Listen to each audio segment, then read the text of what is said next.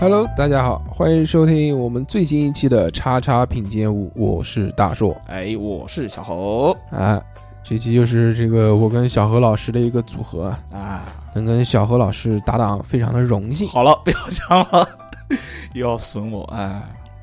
算了算了算了，我这个跟大硕哥搭档非常的荣幸啊。嗯，呃，这期呢是由我来主讲嗯啊。嗯最近看了一部电影嗯啊，这个电影的名字叫《老师好啊，我知道，》啊。就是为什么会看这个电影呢？首先，那个电影是我在教师节那天看的。哦，哎，大家朋友圈都发自己的老师怎么样怎么样，我没有发，我看了一下那个电影。有没有再听一遍那首歌？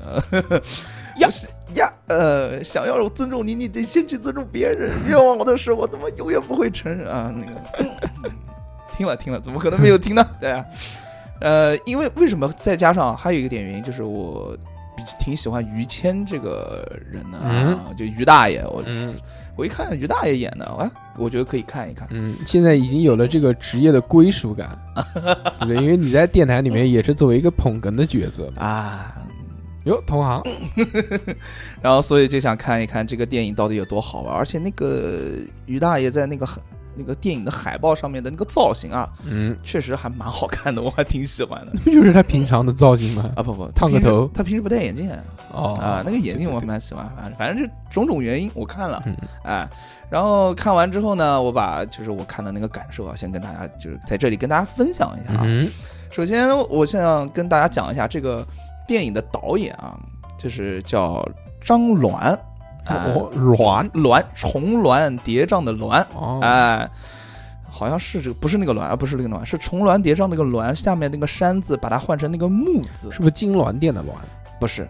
哦，哎，然后这个导演呢，就其实这个老师好，其实就是德云社他们一家子人拍的。哦这个张鸾他的在相声界的名字叫张鹤鸾，哦，云鹤九霄张鹤鸾啊。嗯然后于谦老师是总监制啊，这所以这这个片子就是整个德云社拍的。那为什么哎？那为什么就是这个电影简介里面写的是张鸾，而不是张鹤鸾呢？为什么呢？啊你你他他也有有用过张鹤伦导演个作品的，嗯，就是那个作品叫《相声大电影之我要幸福》，哦，然后里面是郭德纲、于谦主演，然后岳云鹏、郭麒麟客串，还有几个什么相声大咖一起合作的一个电影。有幸看过，有幸看过，真 真的真的，非常烂，非常烂。对，然后豆瓣评分是二点九，嗯票票房就六百万，我估计那六百万是人气分吧，我觉得因为德云社自己看的，啊。然后几就是下面有很多那些就是影评人啊，嗯就就断言啊，就说以后见到张鹤鸾这个名字就躲着走，准、嗯准准没错啊，就很深刻这个 这个评价。所以就换了个名字嘛。对，然后就所以张鹤鸾就是想想拍这个电影嘛，这就摒弃了从前，重新开始。他说，哦，比起用作那个张鹤鸾嘛，导演这个用这个名字，就我觉得用张鸾会好一点，因为张鸾是他的本名嘛。哦，还有这个好处啊。啊，然后很明显就正式的洋气了一点嘛，他自己是这么说的 就就是拍砸了一部电影，还可以改个名字，重新再来。啊，就是这么厉害。然后因为而且就是德云社大家都知道，就是虽然相声讲得好，但是德云社出电影啊，就是也不太好啊，一般一般。哎，一般一般。然后所以呢，张张这个张鸾呢就不用那个中间那个鹤字了，嗯他想自己啊。用他的本名啊，嗯也是为了自己好，也是为了德云社好，更是为了他接下来要搞的这个电影叫《老师好》就好啊。所以就是说，他于是就用这个名字来拍了一部电影。嗯然后还有一个原因呢，就是因为相声界啊，他就比较注重这个辈分嘛，你懂的啊。嗯啊，非注重那个地位排名啊，就哪门哪派啊，谁是谁师哥，谁是谁大爷啊，谁是谁徒弟啊，这都有讲究的。啊，就因为张鹤兰的那个鹤呢是相声界的那个艺名，嗯所以在影视圈里面呢，就还有一层意思，就是也不太好使吧。啊，就是从事如果从事相声行业，当然必须用这个名字了。但是如果从事导演行业，就没必要用这个名字。哦，啊，就是这用这个名字，如果在演艺界也不好发展。就导演界，就比如说，哦，就导演界，你用叫张鹤伦，哦，你德云社的吧？哎呦，德云社拍电影真真烂。那万一好，你就好；烂一起烂，就是这个意思哦啊。就就比如说像什么，呃，这个呃，郭德纲赐给欧弟的名字叫欧阳龙基，嗯 这个你知道吗？不知道吧？不知道给大家讲个知识点啊，叫欧阳龙基。但是呢，欧弟在做主持节目的时候，他还叫欧弟哦啊、，他在就是如果讲相声的话，他就是说我叫欧阳龙基，是这样是这么来的牛逼，啊。我的我，然后下面我再给大家讲一讲，就是这个张鹤伦啊，就是。也算是是算那个德云社半个那个口盟，就口头联盟的弟子。他跟郭德纲是怎么认识呢？就是他是北京人，嗯就是二零一四年的时候呢，就是跟郭德纲先生认识了，就是两个人好像在一个饭馆里面啊，什么什么什么，就是相相相谈甚欢，好像是这样。然后因为呢，早年间啊，就是就是这个张鸾啊在文工团工作啊，从事的呢还是呃就是也是说过相声的，然后两个人兴趣相投啊，所以这 张鸾就顺势说：“哎，做我老师好不好？”就顺势拜了个师，什然后么什么张鸾，郭德纲就顺势，不是，是张鸾顺势就拜了郭德纲为师了，哦然后赐了郭德纲就赐给他一个贺字儿、哦啊。但是拜师就光是就只是拜师，但是张鸾他还是做这个导演的工作嘛，所以在就也没有也没有跟他学相声，对，就反正这个事也就耽误了。啊，大概就是这么一个背景下，然后他创作的，哎，就跟大家哦讲一下这个导演的生平哦他们今天还玩这套，这么牛逼啊！啊。对吧那就跟那个很像了，嗯跟那个呃本山本山大叔，啊，本山大叔不也狂收弟子吗？对啊，什么大鹏哦，什么什么张柏芝之前都拜他做徒弟。对对对。对对对对，差不多就是这个意思。其实他们看重的是他们背后的资源嘛，哎差不多，内地的资源，对并没有想要张柏芝并没有想要学二人转的意愿。对啊，那大鹏也并没有就是想嗯演个什么其他东西，对。然后我们来说回这部电影啊，嗯这部电影呢，就其实我一开始看的时候就感觉挺有特点的，为什么呢？就是关于它是一个这部电影是关于老师好嘛，就关于师生关系的嘛。对，是的，可然后但是呢，平时的那些师生关系的电影呢，就是比如说像什么。死亡诗社啊，放牛班的春天啊，什么美丽的大脚啊，就是倪萍老师主演的。嗯，然后自由作家啊，什么尼斯疯狂的心啊，就是这些电影哦，啊。这些我都没看过，死亡诗社、放牛班的春天，你肯定看过的没没看过，啊？真的啊，真没看过。我不吹牛逼，看过就看过，不看没看过就没看过。我是反正看了一些片段嘛。哦 但是他们主要讲的。就是嗯。他们的这些电影啊讲的就是一个套路，就是就是一个与众不同的老师，肯定有一个与众不同的老师。那肯定，啊，然后试图挑战这种所谓的那种比较嗯僵化的那种教育体制，然后呃因材施教，然后让孩子们高兴，然后觉得这个老师很伟大、很好，等等等等。我唯一看过的关于老师题材的影视作品嗯。就是 GTO GTO 是什么东西？G GTO 麻辣教师。哦，麻辣教师偶像 o n i s k a s e n s e、啊，鬼冢英吉和懂了懂了。谭坚龙二、哦，是上面也有，湘南纯爱组，可以。有没有看过这个我没看过，我看过那个什么十八岁的天空的那个宝剑锋演的啊？那个垃圾，啊，对，去现在看的当然那个那个我就起步太高了，起步就看这个，GTO 起步就看麻辣教师，再看国内的那些，觉得不够刺激。懂了，麻辣教师当时嗯就是他的漫画，我觉得比这真人版要好啊。啊，漫画就是讲这个当年这个鬼冢英吉跟谭坚龙二这两个人都是属于，就是打遍湘湘南一带的这个地痞流流氓的头子。啊 他们那个时候叫呃暴走族嘛，嗯嗯嗯，所以他们有一个组合叫鬼暴二人组，特别的霸气。暴走组合不是骑摩托车的吗？嗯对，啊就一边骑摩托车一边打架，暴力摩托这种。之后这个 嗯这个鬼冢英吉他就是不不知道怎么回事，考上了这个教师职资格证，啊然后到一个高中去当了老师。当老师第一件事就是蹲在这个教学楼的这个楼梯走道之间看女生内裤，我呢这个这这 就是一个臭流氓，知道吧？我懂我懂，但是那个个他教的那班学生也都是问题少年，就啊各种日本常见的什么霸凌啦，什么家里面关系不好啊，什么这种啊。一开始哦，但是他都是使用这个各式各样奇奇怪怪、特别过激的手段，嗯来最后进入了这每个学生的心，让学生真的啊喜欢他，真的帮学生做事，懂懂。帮人家打架什么的。操那很反正说到底，就这些我们看过的，就包括麻辣教师这些，都是有一个与众不同的嗯老师嘛。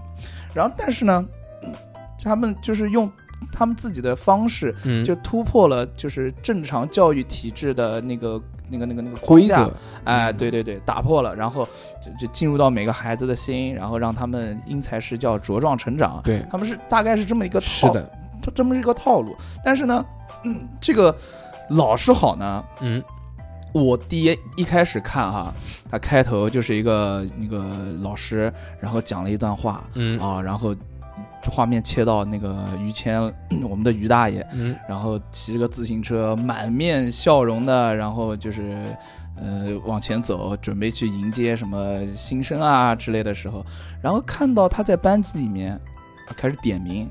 开始骂人的时候，我就嗯慌，我就我就我就震惊了。为什么呢？就一开始，我一开始看到就是他们在那个校园里面啊，就很洋溢啊，春光洋溢。我觉得这个呃于于于大爷吧，那就是于老师，温和，哎，就就温和，对，嗯就是那种，呃，循循善诱啊，就给你谆谆教诲啊，就很谦和的这个、嗯这个人。但结果呢，嗯一上来就开始骂人，嗯直接呃说这是什么东西啊，拿出来，站那边去，就这种，嗯，基本上好十几个人吧，全部都被罚站了。对，啊，这一上来我就懵了，说啊，这个老师 好，好像好像我原来的那种小学老师这样之类之类的，好眼熟，对，就首先第一点很震惊，一一种反差啊、跟我想的不一样。然后紧接着他嗯就是在接下来的那个电影的情节当中啊，呃，他的其中的一个方面的特点就是他比较严，他很严厉、嗯专制，嗯用里面的那个就是那个旁白啊，那个叫脑袋，嗯这个人叫脑袋，原名叫刘海啊。脑袋的话说呢，他就思想观念陈旧，打压新鲜事物，蛮横霸道，不通情理啊，就是这么这么一个人嗯啊。呃，我只补充一下啊，就是这个电影啊，这个电影的就是。呃，类类型就是相当于一个人，一个老一个学生在回忆当年的事情，哦，哎，是这个样子的啊、呃所以一上来就是旁白就是回忆杀，哎，差不多。然后呢，这个于谦呢，他不仅如此，他还偏就是偏袒班里的那个品学兼优的好同学，嗯，啊，就是叫安静啊，这个女生。就是学习好又安静，然后嗯一开始想让安静就是当当当班长，安静其实不太愿意，能不能？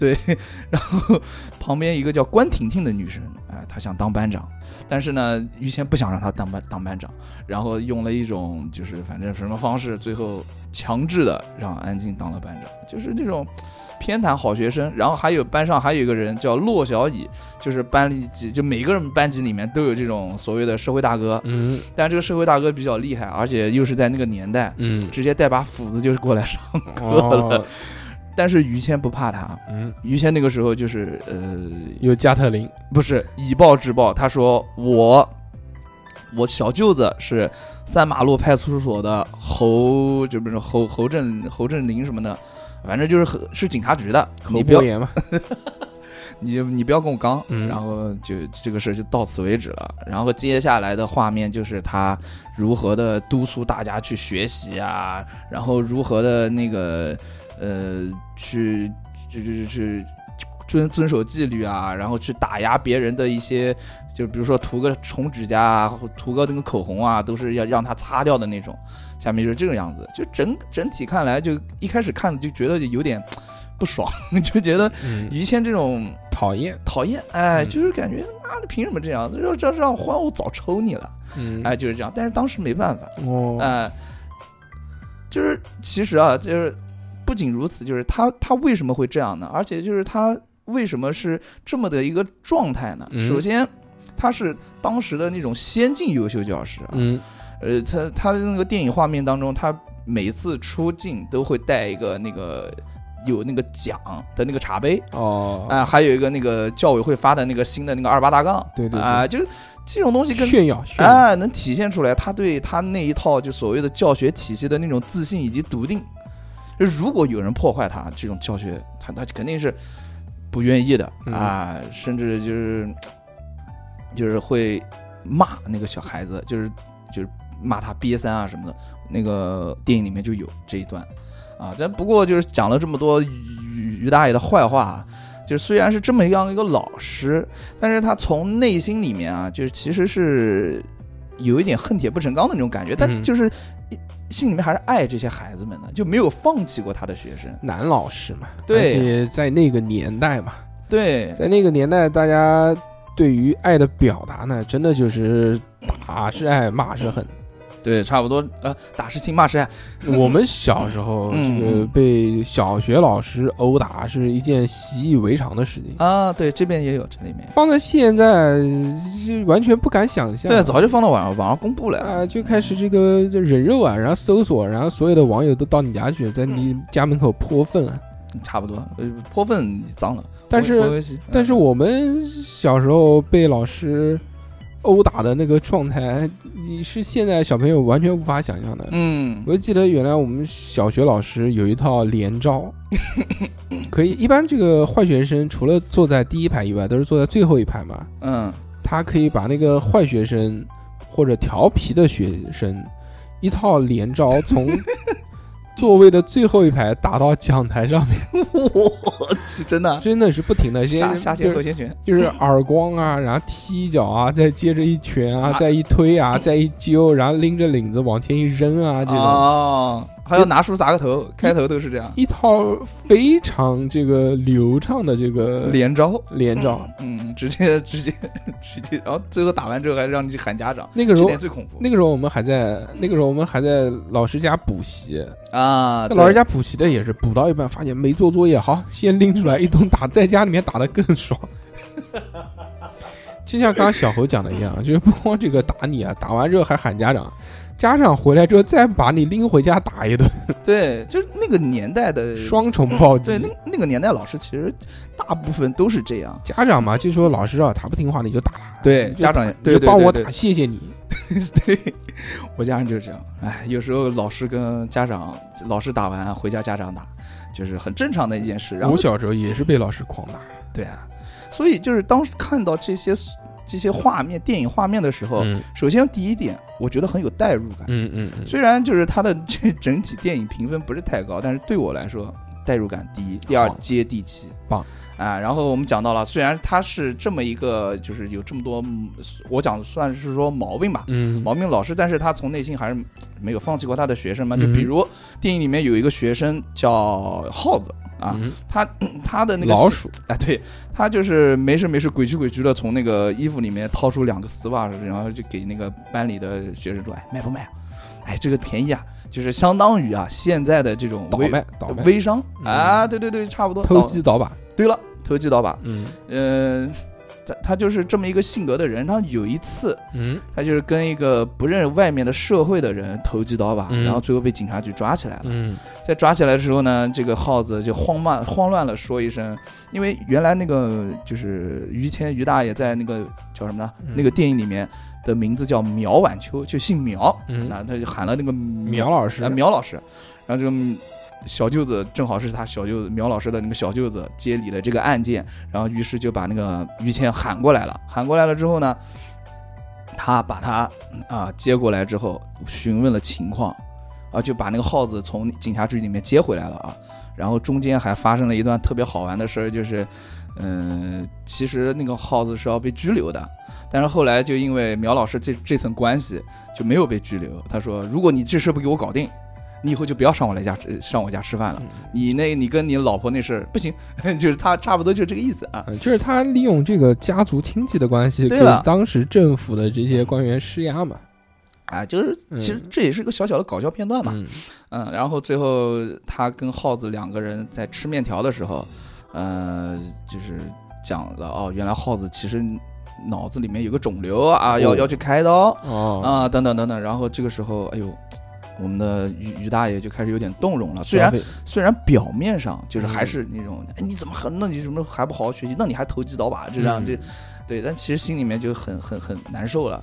于是呢，他就把他于大爷就把召集全班募捐嗯啊，这是第一点。第二点，呃，这第一点不，第二点是召集全班募捐，第一点是他请了，他又请了耗子，就当晚啊，他又请了耗子吃了一碗面啊，这第二点。第三点就是他花用了就是自己一个月的工资，把自己的钱捐出去给耗子去做手术，因为耗子家没钱嘛，所以他只能自己卖卖东西赚赚钱，然后去大医院做手术，是这样的。嗯哎，这是第一点。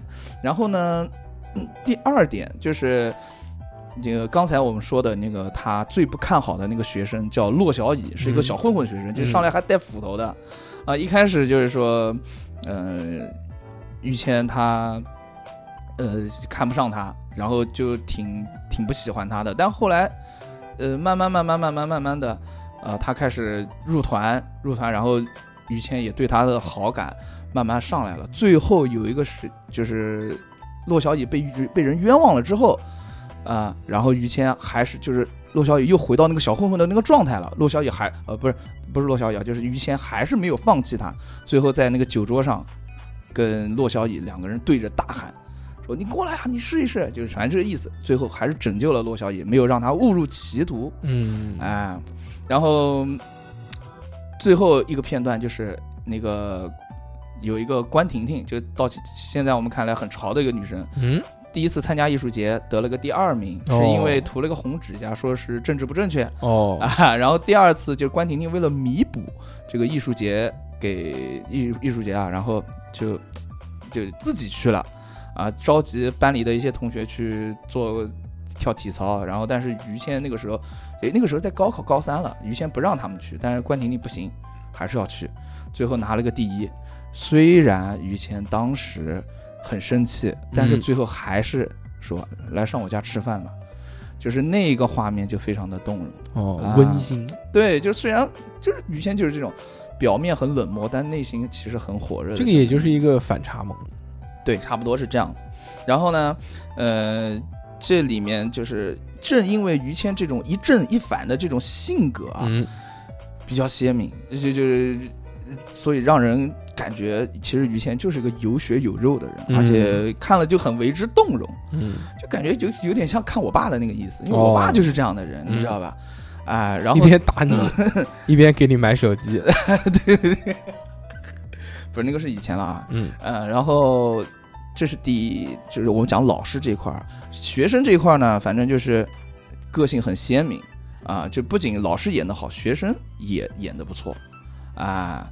然后呢，整个电影的大概我就讲这么多，然后其中我觉得比较就是不太好的点就是槽点啊。就是最后呢，反正你难免就是要为老师这种洗白啊之类的这种，你那废话嘛，你妈政治不正确，你怎么上映啊？对，就是反正落在一个相对就是温情怀旧的这么一个嗯结局当中，就是会让人有一点点觉得有点虎头蛇尾吧。但是我看这部电影的时候没有看完，啊，因为我觉得这个，呃，它是第一啊，它一定是一部怀旧向的电影嘛，因为它对的。能回到那个年代嘛。对，它里面各式各样的这种时代感的东西都特别强，嗯。比如说，就像你讲的，那时候凭先进，他会发一辆自行车，对，一辆自行车现在在我们眼里觉得好像并没有什么，但其实，在那个物质匮乏的年代里面呢，自行车对于一个家庭来说，不亚于现在的一辆小轿车。啊，对，那时候要有票，要有计划，要有配额。就算有了配额之后呢，你再去买那辆自行车的话，可能需要花掉你一年甚至两年的工资，你才能买得起。对，然后于是呢，那些学生就为了那个时候于于谦不是打压他们嘛，然后学生就老是拿那个他的那个自行车来搞事情，嗯，就把自行车后杠下下来啊，就是后挡风挡泥板什么的，所以这些其实是特别有年代感的一些镜头啊表达。但是我觉得是作为他们那个年纪的人比较喜欢的一类，嗯嗯，他们会有共情的地方。作为呃，我八七年的嘛，你九二年的嘛，我们上小学的时候其实已经不是那个年代了，都是九十年代的事情。嗯对，我们更多的是动画片，是山地车，嗯所以就没有太多共情的地方去看。但如果它作为一部亲情片或者是这种温情片来看呢，嗯，其实也还行，我觉得一般。看至少看了前面一段，我觉得至少还行。嗯嗯嗯嗯，里面最出众的呢，就是这个于谦大爷的这个表演了，他的演技真的是非常好，也优于郭德纲。对，肯定的。郭德纲演什么都觉得在演郭德纲，因为郭德纲的这个人物是非常鲜明的，对，他的个性也强，所以你不管一看郭德纲演任何一部电影的话，都觉得哦，他就是郭德纲。嗯，他演的也就是郭德纲。先前于谦于大爷他也演过很多电影的，就在电影里面也演过配角，就《李卫当官》里，但很少有主角。啊，对，这个确实是。嗯但我觉得于谦的演技非常非常棒。嗯，行，那这个电影呢，如果大家感兴趣的话，可以上网看一看。现在网上。也已经有了，当时这个票房应该还行吧，至少豆瓣评分六点七，嗯，票房票房应该也还可以，啊，对对，肯定是赚钱的，不会像之前这个我们郭老师的一些这个电影一样 这么大的宣传。之前郭老师这个在祖宗十九代上映之前就一直在电视台宣就宣传嘛，就很这个狂打 call，说我之前拍电影为什么烂？是因为这个欠了人情太多，各式各样的人都来找我演，那我怎么办呢？那我不能不演吧？我得演，那演嘛，那那没办法，那就只能演的说你们看的那个样子。是的，之后说这次这个啊，我全是我。一手操办的，然后呢？然后这个请来了这个演艺圈的半壁江山啊！于谦这部电影也请来了很多大咖，对吧？做牛逼，然后之后就让我们看到了《祖宗十九代》啊，怎么样呢？《祖宗十九代》还可以吧？是个电影，可以，嗯，这个评价挺高的。您今天非常开心，那，这个请到了小何老师来跟我们聊电影，对，就主要。呃，聊的是人物的性格，我挺喜欢这个这个电影人物的性格。至于年代什么的，大家也可以去代入一下。啊，包括这个德云社之前还拍过很多的电影啊，除了这个《祖宗十九代》以外，还有之前他们搞那个《笑傲江湖》还是《欢乐喜剧人》哦，他们也搞了个大电影是吧？啊，我知道，这个大电影真的是哇，这哇还请了憨豆，哇这真的是惨不忍睹。是，嗯。德云社说相声确实一流，但是出影片的话，嗯，看吧，好，期待这个他们能推出其他的这个这个这个更棒的作品啊。那行，那么今天我们这期节目就到这边差不多了。好，希望这个大家喜欢的话呢，我们下个礼拜再见，我们拜拜喽，拜拜。